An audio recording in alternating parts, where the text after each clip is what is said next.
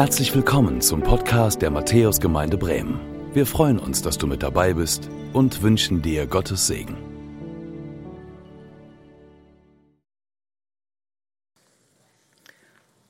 Gnade sei mit euch und Friede von dem, der da war und der da ist und der da kommt. Jesus Christus, unser Herr. Hey, in den Sommerferien unterbrechen wir unsere normalen Predigtreihen. Und vielleicht hast du dich gefragt, woher kommen diese Predigtreihen eigentlich immer unterjährig? Und sie kommen daher, dass wir zusammenkommen als Gemeindeleitung und auf das hören, was wir glauben, Gott uns als Matthäusgemeinde sagen möchte in dem Jahr. Was dran ist, was euch bewegt. Wir sprechen mit Gemeindevertreterinnen und Vertretern und fragen sie, was glaubt ihr bewegt die Gemeinde. Und so entstehen unsere Predigtreihen, aber die unterbrechen wir in den Sommerferien, weil so viele unterwegs sind. Und wir haben das 2021 so gemacht, dass wir uns ein Buch vorgenommen haben und haben uns die Offenbarung vorgenommen und es ging um die Sendschreiben, vielleicht erinnerst du dich. Im vergangenen Jahr haben wir die Apostelgeschichte uns vorgenommen und uns die Urgemeinde angeschaut und in diesem Jahr haben wir überlegt, woraus haben wir schon lange nicht mehr gepredigt und etwas gehört. Und wir kamen auf das Buch Jona aus dem Alten Testament. Und vielleicht sagt dir diese Geschichte etwas mit dem großen Fisch, aber vielleicht hast du sonst noch nicht so viel mit dieser mit diesem Buch Jona anfangen können, auch nicht mit der Person Jona. Und ich möchte euch fortsetzend zu dem, was Andreas euch letzte Woche gepredigt hat, noch tiefer mit hineinnehmen in diese Geschichte. Die Bibel bezeugt, dass Jona eine historische Person war. Nicht eine Märchengeschichte ist das oder eine fiktive Person, sondern eine historische Person. In 2. Könige 14 lesen wir davon, dass Israel im 8. Jahrhundert vor Jesu Geburt einen König hatte. Der hieß Jerobeam II. und er regierte 41 Jahre, aber er regierte nicht so, wie es Gott gefiel.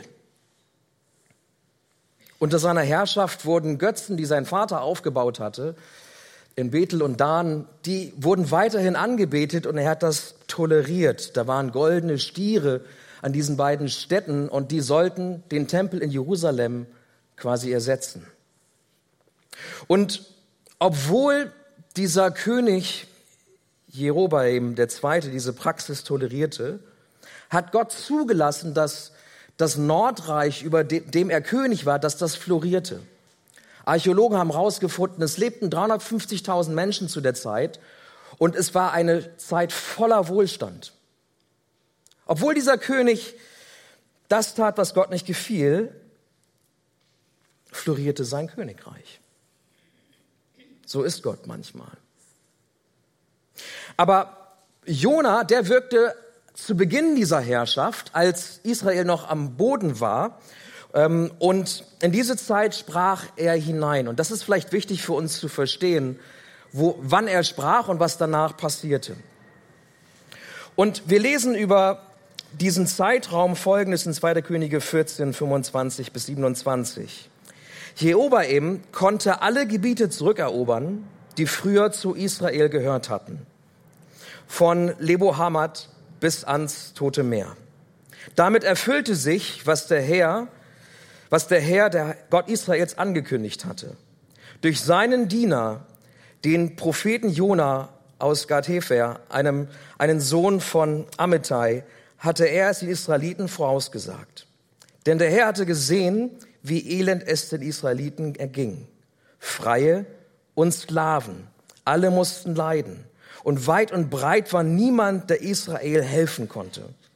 Weil der Herr das Volk Israel nicht auslöschen wollte, half er ihnen nun durch Jerobaim, den Sohn von Joasch, diesem König, der aber den Götzendienst weiter zuließ. Das ist die Zeit. Und wir lesen hier in dieser Geschichte obwohl die Dinge falsch laufen sollten, schenkt Gott Gunst. Alle Gebiete werden zurückerobert. Und warum ist das so? Weil Gott sagt, ich möchte nicht, dass mein Volk ausgelöscht wird. Oder anders gesagt, ich möchte nicht, dass Menschen verloren gehen. So ist Gott. Gott rettet. Er möchte nicht, dass Menschen verloren gehen. Er sieht das Leid, er hat das Elend gesehen und er möchte helfen. Und dazu gebraucht er sogar Könige, die ihn gar nicht ehren. Und auch einen Jona, von dem ihr letzte Woche gehört habt, dass der wegläuft vor dem Auftrag, den er bekommt. Und ich möchte dir sagen, dieser selbe ist der Gott, der damals rettet, der rettet noch heute. Ist derselbe Gott. Das Anliegen Gottes ist gleich geblieben. Niemand soll verloren gehen. Und durch Jesus kann jeder Mensch Aussöhnung finden mit Gott dem Vater. Und Jesus greift diese Rettung Jonas sogar auf in Matthäus 12, 39 bis 40, als die Menschen nach einem Zeichen dafür verlangen, dass er wirklich der Retter ist. Da sagt Jesus, ein Zeichen verlangt diese Generation, die doch böse ist und sich von Gott ab abgewandt hat. Aber es wird ihr kein Zeichen gegeben werden, nur das des Propheten Jona. Denn wie Jona drei Tage und drei Nächte im Bauch des großen Fisches war, so wird auch der Menschensohn drei Tage und drei Nächte in der Tiefe der Erde sein. Wenn wir die Geschichte von Jona gleich nochmal vertiefen, dann darfst du wissen, Gott rettet und das, was er tut an Jona, ist ein Zeichen und dieses Zeichen wiederholt sich in Jesus. Die Rettung Jonas ist eine Geschichte, die vielleicht für dich bisher immer ein Märchen war, aber er tut hier etwas, Gott tut hier etwas Unmögliches, etwas, was wissenschaftlich nicht zu belegen ist, etwas, ja, ein Wunder. Und er tut das ganz bewusst und er tut es 700 Jahre später nochmal an Jesus, weil es ein Wunder braucht, damit du und ich mit Gott versöhnt sein können. Weil es ein Wunder braucht. Weil das nicht einfach so geht, dass wir als sündige Menschen mit diesem heiligen Gott Gemeinschaft haben können. Dieses Zeichen, was Gott an Jona tut im Alten Testament und von dem wir lesen dürfen, wie er es an seinem eigenen Sohn Jesus tut durch dessen Tod und Auferstehung. Das ist der Hintergrund zu Jona Kapitel 2 und ich nehme uns mit hinein in dieses zweite Kapitel. Da heißt es nach der Luther-Übersetzung, aber der Herr ließ einen großen Fisch kommen, Jona zu verschlingen. Und Jona war im Leibe des Fisches drei Tage und drei Nächte. Und Jona betete zu dem Herrn, seinem Gott, im Leibe des Fisches und sprach, ich rief zu dem Herrn in meiner Angst und er antwortete mir. Ich schrie aus dem Rachen des Todes und du hörtest meine Stimme. Du warst mich in die Tiefe, mitten ins Meer, dass die Fluten mich umgaben.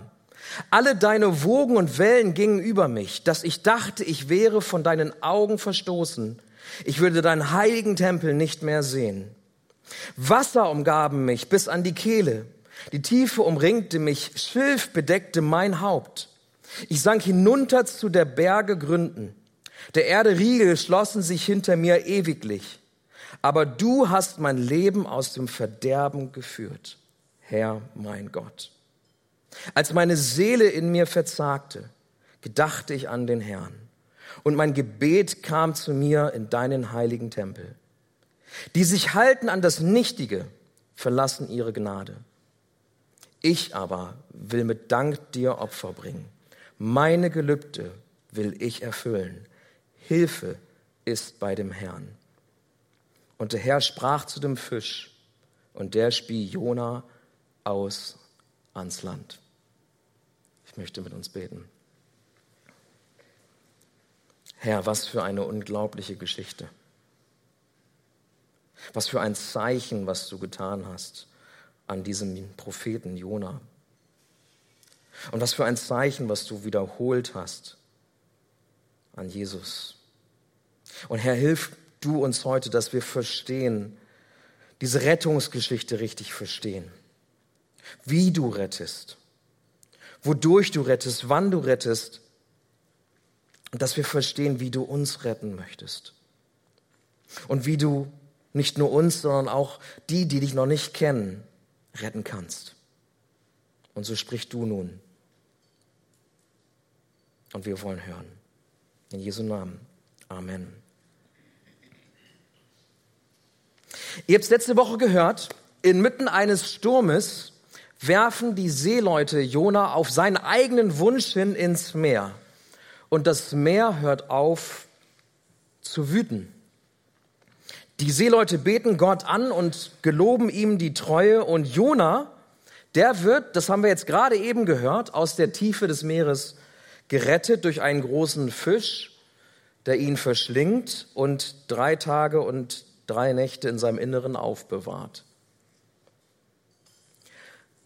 Kann ein Mensch im Inneren eines Fisches drei Tage, drei Nächte überleben?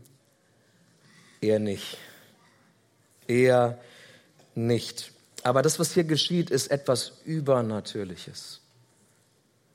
Diese Geschichte ist unglaublich, weil es wäre fatal, wenn sie menschlich zu erklären wäre.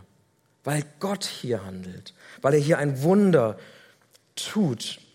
Und Jona kommt wieder zu Bewusstsein, der ist ins Meer geworfen, er taucht quasi wieder auf oder wacht wieder auf nach drei Tagen, drei Nächten oder vielleicht ist es auch dazwischen passiert, kommt wieder zu Bewusstsein und realisiert, was passiert ist. Gott hat ihn gerettet. Und seine erste Reaktion ist was? Er betet. Er preist Gott. Und vielleicht hat er dieses Gebet gesprochen, Vielleicht hat er es auch gesungen, wir wissen es nicht ganz genau. Aber in diesem Gebet schaut Jona zurück auf den sicheren Tod, dem er gerade entkommen ist. Und er schaut auf das Jetzt, auf das Innere des Fisches, in dem er sich gerade befindet und wo er jetzt sicher ist. Und es gibt sieben Dinge, die ich dir heute an die Hand geben möchte. Sieben Dinge, die wir lernen können daraus, darüber, wie Gott rettet. Sieben Dinge und ich hoffe so sehr, dass sie in dein Herz sinken und du sie festhalten kannst. Hey, das erste, was ich uns heute mitgeben möchte, ist, Gott rettet, obwohl wir schuldig sind. In Vers 3 sagt Jona, ich rief zu dem Herrn in meiner Angst und er antwortete mir.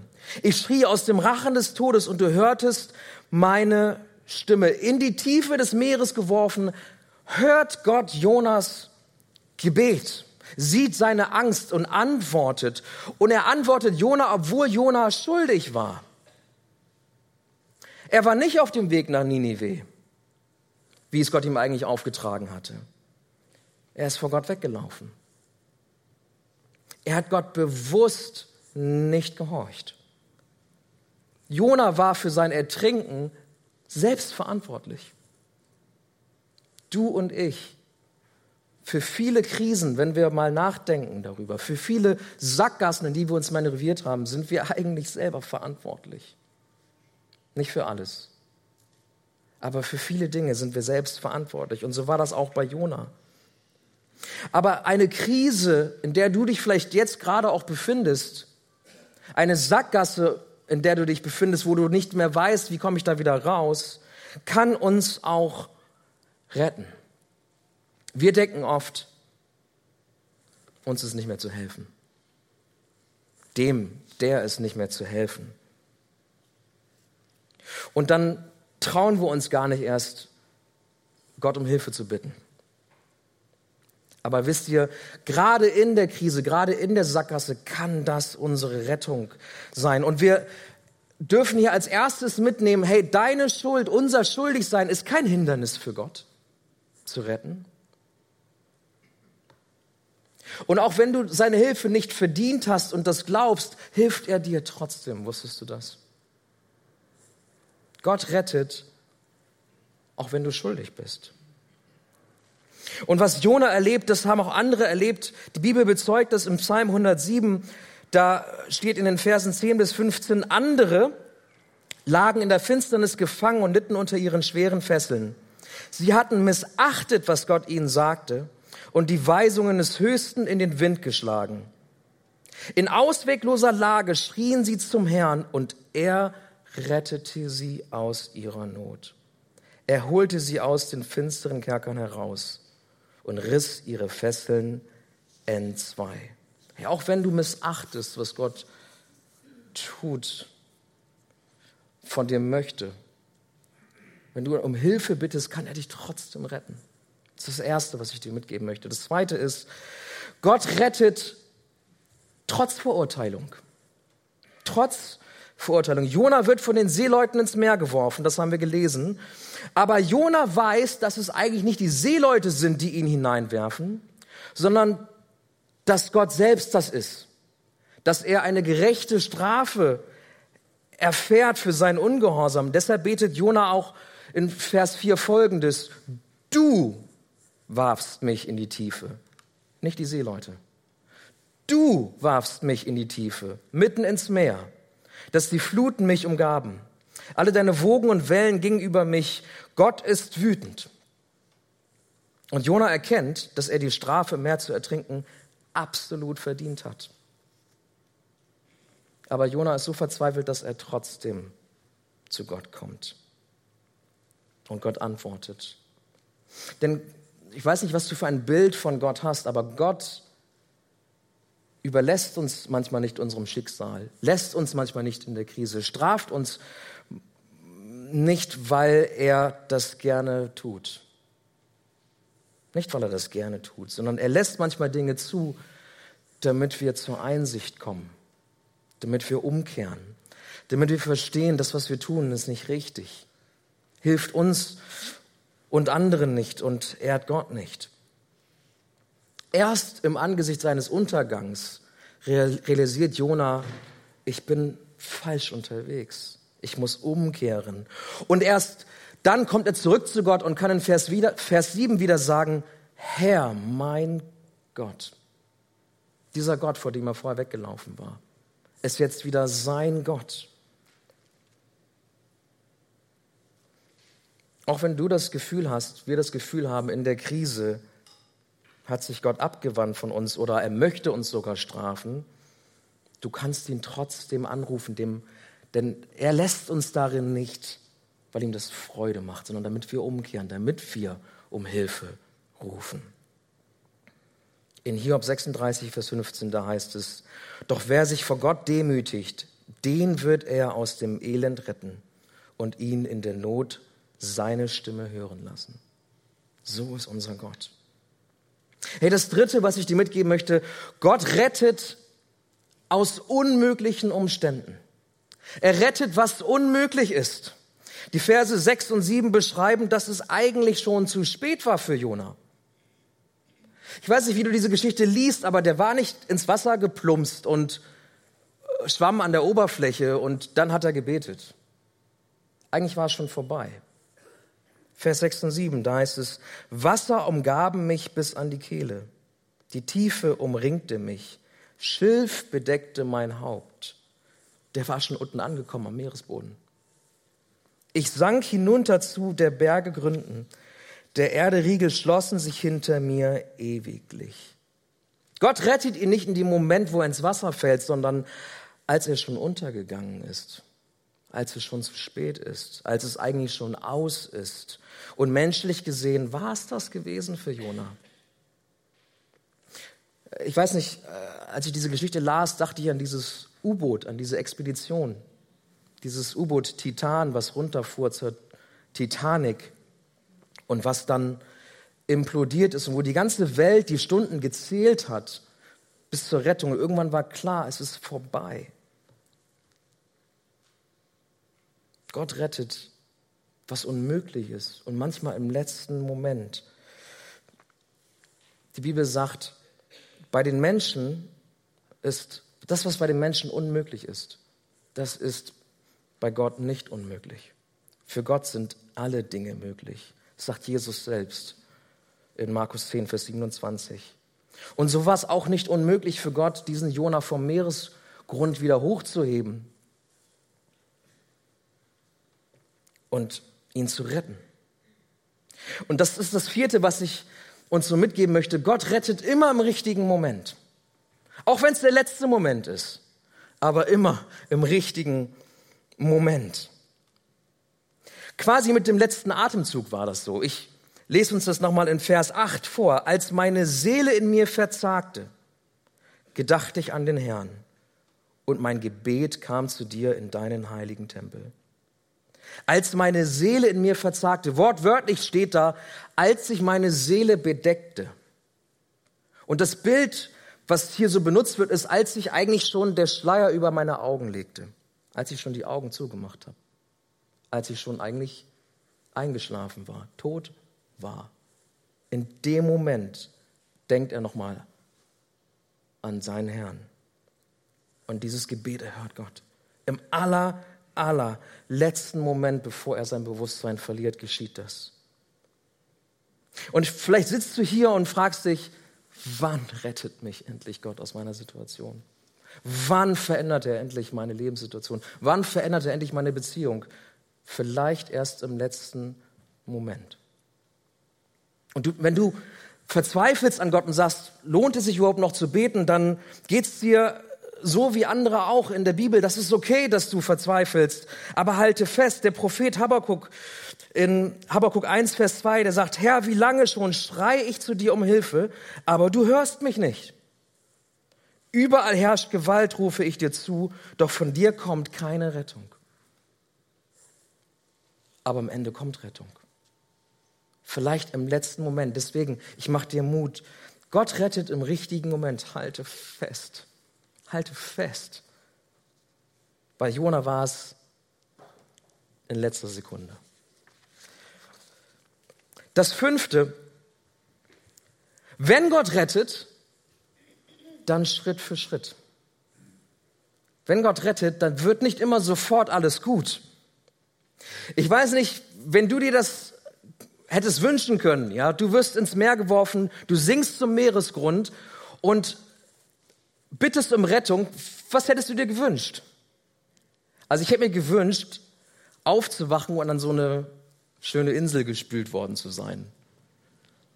Und dann gibt's da Klamotten, trockene und was zu essen. Oder man hätte auch, es wäre auch ein einfaches gewesen zu sagen, Jona wird einfach wieder auf das Schiff gesetzt, weil der Sturm war ja vorbei, das Meer war ruhig. Warum rettet Gott Jona so nicht, dass er ihn einfach wieder auf das Schiff bringt? Warum ein großer Fisch? Wer denkt sich so etwas aus?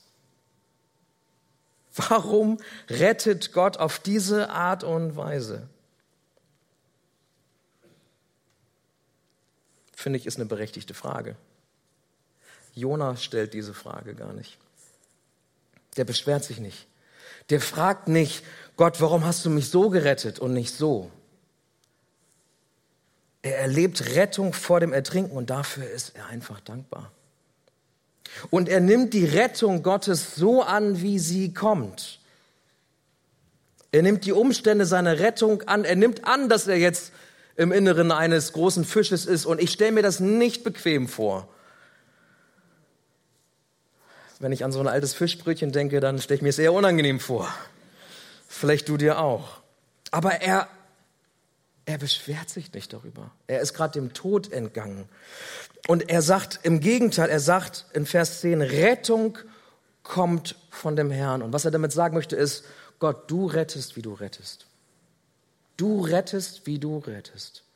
Rettung kommt von dir und die Umstände und wie du das tust und ob du das Schritt für Schritt tust und den Weg, den du mit mir gehst in meinem Leben und was du jetzt schon veränderst und was erst verändert sein wird, wenn ich einmal vor dir stehe, das bestimmst du allein.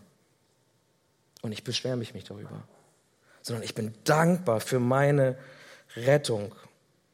Wenn Gott uns schon rettet, dann so, wie er das möchte. Dann so, wie er das tut. Und du darfst wissen, vielleicht sagst du dir, hey, ich habe diese Rettung ergriffen, aber mein Leben ist irgendwie immer noch so wie früher. Oder es geht so langsam voran oder ich werde diese Gewohnheit nicht los, dann darfst du wissen, Gott rettet Schritt um Schritt. Aber du darfst eines ganz sicher wissen, er kommt mit dir zum Ziel. Das, was er angefangen hat in uns, das vollendet er. Er hat einen guten Plan, auch wenn die Zwischenschritte unbequem sind, uns zu langsam gehen. Aber so rettet Gott Schritt für Schritt. Das sechste, Gott rettet, um dich und mich zu gewinnen. Durch diese Rettung erkennt Jona, dass es sich lohnt, Gott zu vertrauen. Er war weggerannt von Gott, er hatte seinen Auftrag nicht erfüllt, aber er erkennt, es lohnt sich, diesem Gott zu vertrauen und in seiner Gnade zu bleiben. Und er bringt das so stark zum Ausdruck in Vers 9 und 10. Die sich halten an das Nichtige, verlassen ihre Gnade. Ich aber will mit Dank dir Opfer bringen, meine Gelübde will ich erfüllen. Das ist das, was Rettung hervorbringen kann. Jona erkennt, vor Gott wegzulaufen lohnt sich nicht. Vor Gott wegzulaufen, das lohnt sich nicht. Wenn wir uns aus seiner Gnade entfernen, aus dem Bereich seiner Barmherzigkeit, dann geht es uns nicht besser. Dann wartet da nicht die Freiheit, die die Welt verspricht. Sondern es ist gut, wenn wir in seiner Gnade bleiben. Und Jona erlebt das. Er lebt Rettung und in ihm wächst diese Dankbarkeit und eine neue Entschlossenheit, Gott zu gehorchen, seinen Auftrag zu erfüllen. Eine Entschlossenheit, die er vielleicht vorher gar nicht hatte. Die er vorher definitiv nicht hatte. Sonst wäre er schon in Ninive gewesen. Und Jona beschließt, Gottes Auftrag nun zu erfüllen. Das ist die Frucht von Rettung. Wenn wir hier Lobpreislieder miteinander singen, ist das unsere Antwort auf die Rettung. Psalm 50, Vers 15, da steht, wenn du keinen Ausweg mehr siehst, dann rufe mich zu Hilfe. Ich will dich retten und du sollst mich preisen. Als Antwort darauf. Aus dem Dank heraus für diese Rettung. Das siebte und letzte. Gott rettet und das macht uns barmherzig. Das verändert uns. Das verändert dich. Hoffentlich deine Art, wie du Zeugnis gibst, wie du predigst in das Leben anderer hinein. Das werden wir in den kommenden Wochen, nächste Woche sogar schon, werden wir uns das genauer anschauen, wie diese Rettung Jonas Auftrag und sein Predigen verändert. Denn nachdem Jona wieder trockenen Fußes ist, sendet Gott ihn erneut nach Ninive und dort predigt er Menschen, er ruft sie zur Umkehr, als jemand, der selbst gerade Rettung erlebt hat. Und wir lesen dort, Menschen in Ninive fangen an, Gott zu glauben. Sie fangen an, Gott zu glauben. Warum? Weil Jona jetzt aus eigener Erfahrung heraus predigt. Weil er ihnen die Umkehr predigt, die er selber erlebt hat.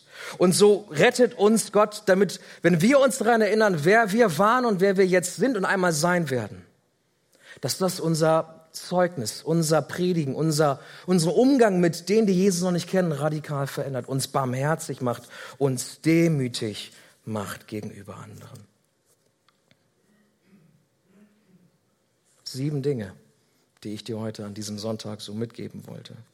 Wie Gott rettet. Und ich hoffe, ich hoffe, dass dich das angesprochen hat, dass, dass du neu begeistert bist von dieser Rettung, die Gott nicht nur für Jona tut, auf unmögliche Art und Weise, auf wundersame Art und Weise, sondern die er auch für dich getan hat oder tun möchte. Und ich möchte dich fragen, je nachdem, wo du gerade bist heute Morgen, wenn du am Ertrinken bist, vielleicht jetzt gerade in diesem Moment, nicht physisch, sondern innerlich, Rufst du Gott um Hilfe? Rufst du Gott um Hilfe? Was braucht es, dass du ihn um Hilfe rufst? Wenn du jetzt gerade nicht mehr weiter weißt, nicht weiterkommst, verzweifelt bist, was hält dich auf? Wenn du doch weißt, dass er hört, wenn du doch weißt, dass er Leid nicht gerne mit ansieht, wenn du doch weißt, dass er nicht möchte, dass wir verloren gehen, wenn du doch weißt, dass er antworten möchte. Vielleicht bist du bereits gerettet, aber es fühlt sich nicht nach Rettung an. Du hast das Gefühl, ja, ich habe Ja zu diesem Jesus gesagt, aber irgendwie ist mein Leben immer noch chaotisch. Vertraust du Gott die nächsten Schritte an? Auch wenn der nächste Schritt vielleicht unbequem ist, ins Innere eines Fisches ist und nicht auf trockenes Land. Wenn du bereits gerettet bist, aber es sich noch nicht so anfühlt, vertrau ihm deinen nächsten Schritt an. Er führt uns Schritt um Schritt in seiner Zeit, auf seine Art und Weise. Und vielleicht sagst du, ich habe um Hilfe gerufen, ich bin umgekehrt, ich bin gerettet, ich bin auf, ich habe wieder Boden unter den Füßen. Dann frage ich dich, schaust du zurück und dankst Jesus dafür, jeden Tag von neuem? Bist du erfüllt von tiefer Dankbarkeit über diese Rettung? Ist diese Rettung noch frisch oder hast du so, hast du schon vergessen, wie das war an diesem, in diesem Moment, wo du dein Leben Jesus gegeben hast? Dankst du ihm und gibst ihm die Ehre? Und das letzte, die letzte Frage, die ich dir stellen möchte, ist, wenn du dich daran zurückerinnerst, wie sehr wünschst du dir diese Rettung für die, die noch nicht gerettet sind? Macht dich das barmherzig? Lässt dich das neu sagen, so wie Jona, ich möchte auf Gott hören, ich möchte seinen Auftrag erfüllen, ich möchte das anderen sagen und ich tue das nicht überheblich, sondern weil ich selbst Rettung erfahren habe. Wie sehr wünschst du dir Rettung für andere? Und erzählst ihnen von dem, was Gott in deinem Leben getan hat. Ich möchte uns einen Moment geben, über diese Fragen nachzudenken. Und du kannst das mit deinem Herrn ausmachen heute Morgen. Und dann möchte ich mit uns beten.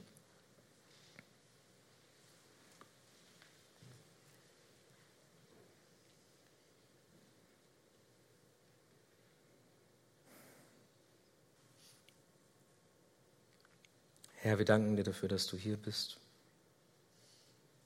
dass du uns ganz nahe kommst. Und Herr, wir danken dir dafür, dass du weißt, wer gerade innerlich am Ertrinken ist. Und Herr, mach du Mut, rühr du an, schenk du Glauben, um Hilfe zu rufen, dich und deine rettende Hand zu ergreifen.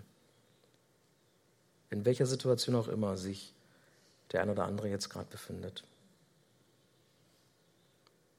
Und Herr, danke, dass du rettest. Du siehst jeden einzelnen, jede einzelne Person hier, die bereits deine Rettung ergriffen hat. Aber es fühlt sich vielleicht noch nicht nach Rettung an. Wir sind Stückwerk. Herr, lerne, lehr uns, dass wir das verstehen, dass wir Stückwerk sind. Schenk uns Geduld. Schenk du uns, dass wir zuversichtlich bleiben, dass wir in deiner Gnade bleiben und wissen dürfen, so wie du führst, so führst du und es ist immer richtig. Und du veränderst uns Schritt um Schritt und wir werden Perfektion in diesem Leben nicht erreichen. Darum geht es auch gar nicht. Aber du führst uns an deiner guten Hand und wir wollen dir vertrauen. Schenk du neues Vertrauen heute Morgen. Herr, und wir bitten dich, dass unser Herz neu erfüllst von Dankbarkeit. Wenn wir zurückdenken an den Moment, wo du in unser Leben gesprochen hast, uns errettet hast, Jesus, erfüll unser Herz mit tiefer Dankbarkeit darüber und lass du deinen Auftrag für uns wieder neu klar werden. Schenk du uns neue Begeisterung für deine Rettung und schenk du uns einen Blick für die anderen, Herr. Schenk du uns Leidenschaft dafür, anderen diese Rettung zu wünschen und ihnen davon zu erzählen. Lass dein Wort in uns übersprudeln und andere Menschen erreichen. Wir wollen das nicht für uns behalten. So wie diese Geschichte von Jonas Rettung nicht dafür da war, dass sie nur Jona galt, sondern wir möchten, dass das Ringe zieht. Dass du rettest in dieser Gemeinde, in Huchting, in dieser Stadt und darüber hinaus. Und Herr, so danken wir dir dafür, wie du rettest, dass du rettest und dass Rettung da ist für jeden, der deine Hand ergreifen möchte. In Jesu Namen. Amen.